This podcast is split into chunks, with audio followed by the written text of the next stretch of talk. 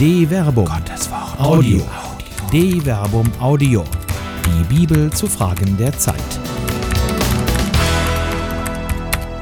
Das Gemeinte und das Gesagte. Über die merkwürdige Lust, das Eigentliche zwischen den Zeilen zu suchen und dabei das Offenkundige aus den Augen zu verlieren. Von Dr. Werner Kleine. Es ist ein Vorgang biblischen Ausmaßes. Es werden Briefe geschrieben. Gut möglich, dass der Vorgang sogar von kirchengeschichtlicher Bedeutung ist und man die literarischen Artefakte dereinst in Archiven bei konstanter Temperatur und Luftfeuchtigkeit nur mit Samthandschuhen anfassen und lesen darf, um zu erforschen, worum sich heute schon Kirchenrechtler, Journalistinnen, Theologinnen und auch sonst jeder, der in der Lage ist, sich einen Account in den sozialen Medien einzurichten, balgen. Papst Franziskus lehnt den angebotenen Rücktritt von Reinhard Kardinal Marx als Erzbischof von München und Freising ab. Wer schreibt, der bleibt. Die Korrespondenz fand offenkundig ganz analog statt. Das wird möglicherweise in Zukunft die Forscher beschäftigen. Kann man doch Tinte, Druckerschwärze, sogar das Papier auf Rückstände untersuchen und herausfinden, wo genau die Schreiben jeweils entstanden sind. Waren es Büros, sommerliche Residenzen oder private Gemächer. Allein die Staubzusammensetzung könnte da wertvolle Hinweise geben. Alles Fragen, die die derzeitige Diskussion überhaupt nicht beschäftigen. Dabei könnten die Rahmenbedingungen doch wichtig für die Interpretation der Schreiben sein. Saß etwa der gehorsame Kardinal Marx bei der Unterzeichnung aufrecht im episkopalen Chefsessel? Entspricht der entspannte Ton der päpstlichen Antwort mit ihrer blumig bildreichen Semantik im muttersprachlichen Idiom des Nachfolgers auf dem Stuhl Petri der Abfassungssituation? Vielleicht in abendlich entspannter Stunde bei Mate-Tee auf einer römischen Loggia, umweht von einer leichten Brise? Das wäre doch interessant zu wissen, um den Stellenwert der Schreiben richtig einzuordnen. Wer weiß schon, was eine Analyse der physischen Materia der Korrespondenz so zutage führen würde. Das ist ja der Vorteil physischer Korrespondenz. Ihr Speichermedium ist nicht nur von wahrscheinlich dauerhafterer Konsistenz als die digitalen Speicherformate. Während man antike Papyri immer noch lesen kann, sind die in den 1990er Jahren auf 5 ein Viertel Zoll Disketten gespeicherten Daten vielfach längst verloren oft weil das Speichermedium selbst aufgrund der physischen Eigenschaften nicht mehr auslesbar ist. Wer schreibt, der bleibt eben. Und das, wie die Korrespondenz zwischen München und Rom zeigt, im wahrsten Sinn des Wortes. In persona. Neben den Hinweisen auf Abfassungszeit und Abfassungsort als den klassischen Einleitungsfragen könnte die physische Materia der Schreiben aber noch andere Hinweise geben. Beide Schreiben mögen nach Art der neutestamentlichen Briefschreiber diktiert und von einem Skriptor aufgeschrieben worden sein. Möglicherweise wurden die Entwürfe auch verschiedenen redaktionellen Stufen unterzogen. Bei der geschliffenen, leicht devoten Schreibweise des Markschen Briefes ist das sogar als relativ sicher anzunehmen. Das Schreiben von Papst Franziskus hingegen klingt spontaner, da fließt der Gedanke unmittelbar auf das Papier und nimmt die Gestalt von Buchstaben an. Beim Lesen der Briefe tut sich deshalb dort eine gewisse Distanz auf, während man hier den Eindruck hat, die Stimme Franziskus selbst zu hören. Sicher dürfte jedenfalls sein, dass beide Briefe mit eigener Hand unterschrieben worden sind.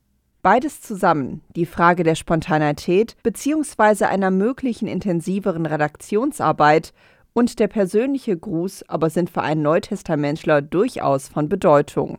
Fühlt er sich doch an den gelegentlichen expliziten Hinweis speziell des Paulus erinnert, mit denen er manche Textpassagen besonders hervorheben will, wenn er sagt Seht, mit welch großen Buchstaben ich euch schreibe, mit eigener Hand. Galater Kapitel 6, Vers 11. Mit diesem Hinweis wird es im Galaterbrief eben persönlich. Paulus ist hier als Person involviert und betroffen. Bei aller gebotenen Sachlichkeit ist das von ihm geschriebene offenkundig so wichtig, dass er persönlich agiert und das auch im Schriftbild deutlich macht. Da scheinen die großen Buchstaben eher darauf hinzudeuten, dass er im Schreiben langer Texte nicht sonderlich geübt ist. Dafür hatte man eben sonst seine Leute, die das erledigten, die Skriptoren. Das Schreiben mit eigener Hand aber wird zu einem literarischen Mittel der Betonung, Wertschätzung und existenziellen Verstärkung, die im Schriftbild sichtbar ist. Man darf nicht vergessen, dass alle sonstigen Interpretamente des Gesagten wie Mimik, Gestik, Stimmlager und Stimmmodulation bei einer schriftlichen Kommunikation entfallen. Emojis, mit denen man das heute substituiert, gab es noch nicht. Das Schreiben mit eigener Hand bringt da gezielt eine persönliche Note in den Text, die aufhorchen lässt. Wie auch in dem im Vergleich zum Galaterbrief viel persönlicheren Philemonbrief des Paulus. Dort bietet er dem Adressaten eine Bürgschaft für den entlaufenen Sklaven an und verstärkt das durch einen mit eigener Hand geschriebenen Hinweis. Wenn du also mit mir Gemeinschaft hast, nimm ihn auf wie mich. Wenn er dich aber geschädigt hat oder dir etwas schuldet, setz das auf meine Rechnung. Ich, Paulus, schreibe dir mit eigener Hand. Ich werde es erstatten, ohne jetzt davon zu reden, dass auch du dich selbst mir schuldest. Philemon, Vers 17 bis 19. All das möchte man doch gerne auch im Fall der münchnerisch-römischen Korrespondenz wissen. Sicher, beide Texte geben da semantische Hinweise. Die aber würde man doch gerne durch autografische Belege erhärten. Was wir allgemein haben, sind Internetdateien. Unformatiert, unpersönlich, reiner Fließtext eben, ohne Mate-T-Flecke, Eselsohren Tränen der Verzweiflung oder Knicke von verzweifeltem Zusammenknüllen des bedruckten Papiers. Was uns da alles an Interpretamenten fehlt, um den Vorgang wirklich in seiner existenziellen Tiefe beurteilen zu können. Verlorenes zwischen den Zeilen. Vielleicht erschiene manches der angestrengt ernsten Deutungsversuche, die gegenwärtig unternommen werden, dann in einem völlig neuen Licht. Da wird nämlich längst zwischen den Zeilen nach dem Eigentlichen gesucht. Das Weiße wird wichtiger als das Schwarze, die Lehre wird zur Lehre, das Ungesagte das Eigentliche. Exegetinnen und Ausleger kennen das, vor allem wenn sie manchen gut und wohlmeinenden Predigten folgen. Meist wird das nie Gesagte, aber hoffentlich doch Gemeinte von den predigenden Fährtensuchern mit Worten eingeleitet wie der Evangelist meint oder der Apostel will uns sagen. Unwillkürlich fragt sich der Exeget und die Auslegerin, warum er es dann nicht auch direkt so schreibt. So schwer wird das auch vor 2000 Jahren nicht gewesen sein. Als Evangelisten und Apostel sicher nicht eine Zuhörerschaft im Jahr 2021 vor Augen hatten, sondern ganz konkrete Gemeinden. Was haben wir für ein Glück, dass die Texte damals auf physischer Materie aufgeschrieben und immer wieder von Hand kopiert wurden. So können wir es heute noch lesen und entdecken, welche Themen die Altvorderen bewegten. Wir können verfolgen, wie sie um Antworten rangen, Theologie trieben und Alltagsfragen regelten. Wir können sogar unsere Schlüsse daraus ziehen, wie die Beziehung zwischen den Absendern und Adressaten aussah. Ganz so, wie es heute auf einer Zugfahrt geschieht, wenn dort jemand telefoniert und man nur diese Seite des Gespräches hört, daraus aber durchaus Schlüsse auf das Ganze und möglicherweise sogar auf den zugrunde liegenden Beziehungsstatus ziehen kann. Nichts davon ist bloß gemeint. Niemand will irgendetwas sagen, was er nicht auch schreiben könnte. Fatalerweise schreibt Paulus das sogar selbst. Denn wir schreiben euch nichts anderes, als was ihr lest und kennt. 2 Korinther Kapitel 1 Vers 13a. Offenkundig haben schon die Korinther der Versuchung nicht widerstehen können und haben zwischen den Zeilen das Ungesagte gesucht, das sie für das Eigentliche hielten. Paulus hingegen scheint das dann doch zu kompliziert gewesen zu sein, denn das Ungesagte ist so diffus und vieldeutig, dass man da alles Mögliche hineindeuten kann. Er aber betont im Gegenteil, dass er schreibt, was er sagen will. Und er hofft, dass die Korinther das auch erkennen, weil davon einiges für die Gemeinde wie aber auch für ihn selbst abhängen. Ich hoffe, ihr werdet noch ganz erkennen, wie ihr uns zum Teil schon erkannt habt nämlich dass wir euer Ruhm sind, so wie ihr unser Ruhm seid, am Tag unseres Herrn Jesus. 2 Korinther, Kapitel 1, Vers 13b bis 14. Verdunklungsgefahren. Paulus kämpft im zweiten Korintherbrief in hochkonfliktiver Situation um die Wiederherstellung einer gedeihlichen Beziehung zur korinthischen Gemeinde. In Konflikten ist Eindeutigkeit in der Kommunikation unabdingbar. Wer hier diffus redet, schwurbelt, nicht Farbe bekennt, wird den Konflikt nur verschärfen. Paulus aber legt Wert darauf, dass er genau das nicht tut. Er ist klar. Die Gemeinde ist von Wert für ihn, so wie er für die Gemeinde. Vor dem Gericht Gottes wird er ohne die Gemeinde mit leeren Händen dastehen, so wie die Gemeinde ohne ihn. Mit leeren Händen vor dem Herrn zu stehen, ist aber keine gute Hoffnung. Es sind die mit dem Lebenswerk gefüllten Hände, die Paulus dem Herrn entgegenhalten will. Was aber wird er vorweisen können, wenn ihm die Gemeinde abhanden kommt? Deshalb insistiert er auf seiner Eilikrineia, seiner Lauterkeit, gerade auch in kommunikativen Angelegenheiten. War ich dabei etwa leichtsinnig? Oder will ich das, was ich will, dem Fleische nach, so dass bei mir zugleich Ja, Ja und Nein, Nein gilt? Gott ist treu. Er bürgt dafür, dass unser Wort euch gegenüber nicht Ja und Nein zugleich ist. Denn Gottes Sohn Jesus Christus, der euch durch uns verkündet wurde, durch mich, Silvanus und Timotheus, ist nicht als Ja und Nein zugleich gekommen. In ihm ist das Ja verwirklicht. Denn er ist das Ja zu allem, was Gott verheißen hat. Darum ergeht auch durch ihn das Amen zu Gottes Lobpreis, vermittelt durch uns. 2 Korinther Kapitel 1 Vers 17 bis 20. Zur Wiederherstellung der Beziehung bedient sich Paulus dabei der brieflichen Kommunikation, in die er, wie schon an den eigenhändig geschriebenen Hinweisen zu sehen war, seine ganze Existenz einbringt. Wie persönlich seine Briefe sind, schreibt er selbst. Eben dies habe ich geschrieben, um nicht bei meinem Kommen von denen betrübt zu werden, die mich erfreuen sollten. Ich bin sicher, dass meine Freude auch die Freude von euch allen ist. Denn ich schrieb euch aus großer Bedrängnis und Herzensnot, unter vielen Tränen, nicht um euch zu betrüben, nein, um euch meine übergroße Liebe spüren zu lassen. 2 Korinther Kapitel 2 Vers 3 bis 4 Trotz alledem bergen auch die noch so persönlich geschriebenen Briefe die Gefahr in sich, gründlich missverstanden zu werden. Auch das weiß Paulus, wenn er die Korinther ermahnt. Schaut auf das, was vor Augen liegt. Wenn jemand überzeugt ist, Christus zu gehören, dann soll er doch auch bedenken, dass nicht nur er, sondern auch wir Christus gehören.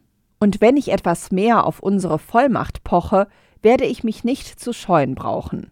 Der Herr hat sie mir allerdings verliehen, damit ich bei euch aufbaue, nicht damit ich niederreiße. Ich möchte nicht den Anschein erwecken, als wollte ich euch durch meine Briefe einschüchtern. Ja, die Briefe wird gesagt, die sind wuchtig und voll Kraft, aber sein persönliches Auftreten ist matt und seine Worte sind armselig. Wer so redet, der soll sich merken, wie wir durch das geschriebene Wort aus der Ferne wirken, so können wir auch in eurer Gegenwart tatkräftig auftreten. 2 Korinther Kapitel 10, Vers 7 bis 11. Das nur Geschriebene unterliegt also einer ständigen Verdunklungsgefahr. Sie besteht darin, das Geschriebene nicht zu sich selbst kommen zu lassen, sondern in der interpretatorischen Lust, die eigene Gelehrsamkeit darin hervorzukehren, dass man im Offenkundigen das nicht vor Augen liegende hervorzuheben glaubt. Fumum vendidit. Das Ungesagte, das Weiße zwischen den Zeilen, das unausgesprochen Gemeinte, All das ist gefährlicher Nebel in der Auslegung von Texten, die doch eigentlich eben kein Auslegen mehr, sondern ein Hineinlesen ist. Eisegese ist aber eben keine Exegese. Bei der Eisegese geht der Hineinleger von sich aus. Er möchte hören, was er denkt, sie möchte lesen, was sie meint. Katholiken, gerade der Gegenwart, kennen das.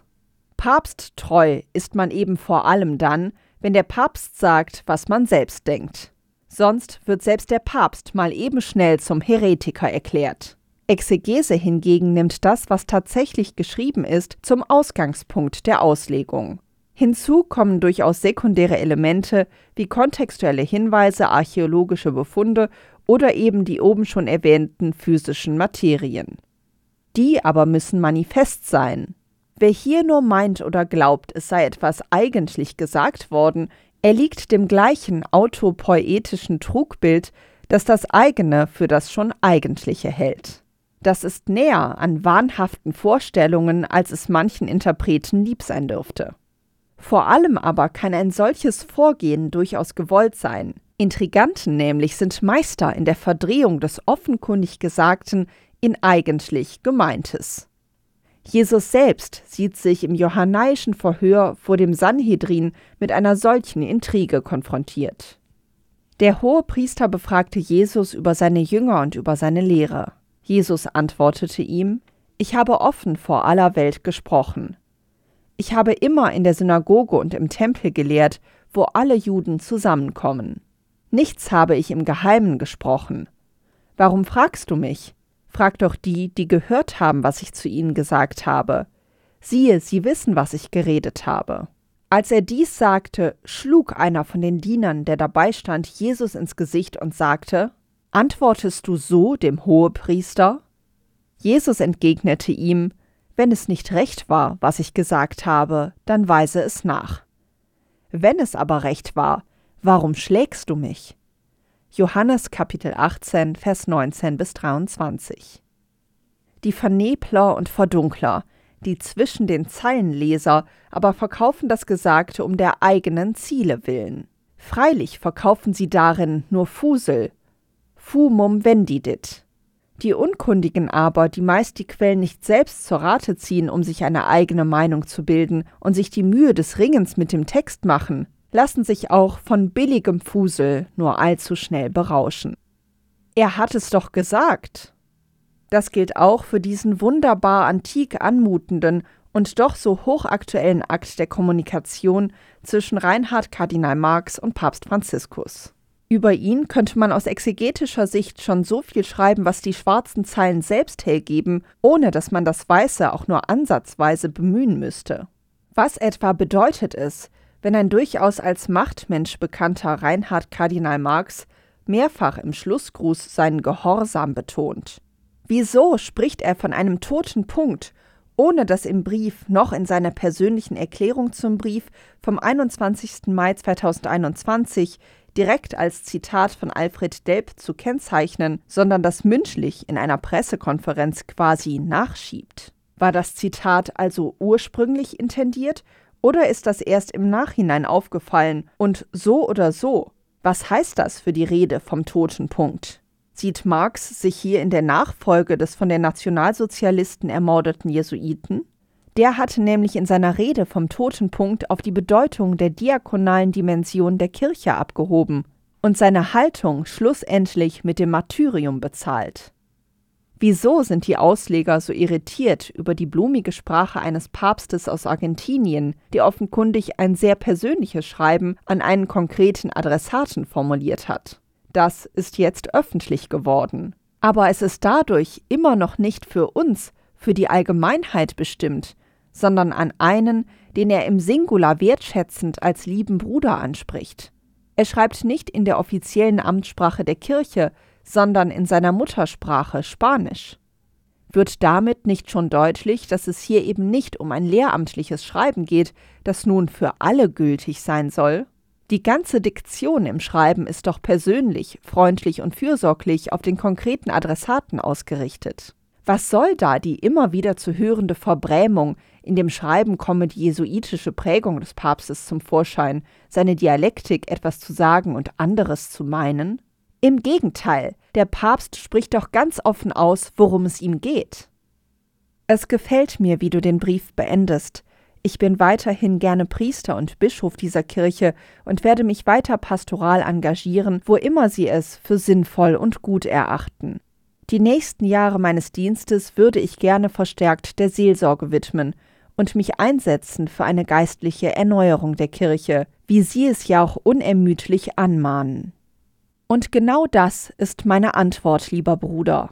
Mach weiter, so wie du es vorschlägst, aber als Erzbischof von München und Freising. Und wenn du versucht bist zu denken, dass dieser Bischof von Rom, dein Bruder, der dich liebt, indem er deine Sendung bestätigt und deinen Rücktritt nicht annimmt, dich nicht versteht, dann denk an das, was Petrus im Angesicht des Herrn hörte, als er ihm auf seine Weise seinen Verzicht anbot. Geh weg von mir, denn ich bin ein Sünder. Und die Antwort hörte, Weide meine Schafe. Was er geschrieben hat, hat er geschrieben. Der Papst weiß offenkundig, dass der Kardinal eine andere Antwort erwartet hat. Er aber nimmt den Rücktritt nicht an, sondern ermahnt ihn, das zu sein, was er sein will. Ein Seelsorger. Genau dem aber würde er fliehen, wenn er zurücktreten würde. Ein Rücktritt ist eben nicht immer ein symbolischer Akt der Übernahme von Verantwortung. Es ist ein wenig wie bei der Erzählung des Besessenen von Gerasa. Vergleiche Markus Kapitel 5, Vers 1 bis 20. Bei ihm handelt es sich offenkundig um einen Kollaborateur mit den römischen Besatzern, der sich wohl mit seiner Familie überworfen hat. Ihn lässt Jesus nicht nachfolgen, sein Auftrag ist ein anderer.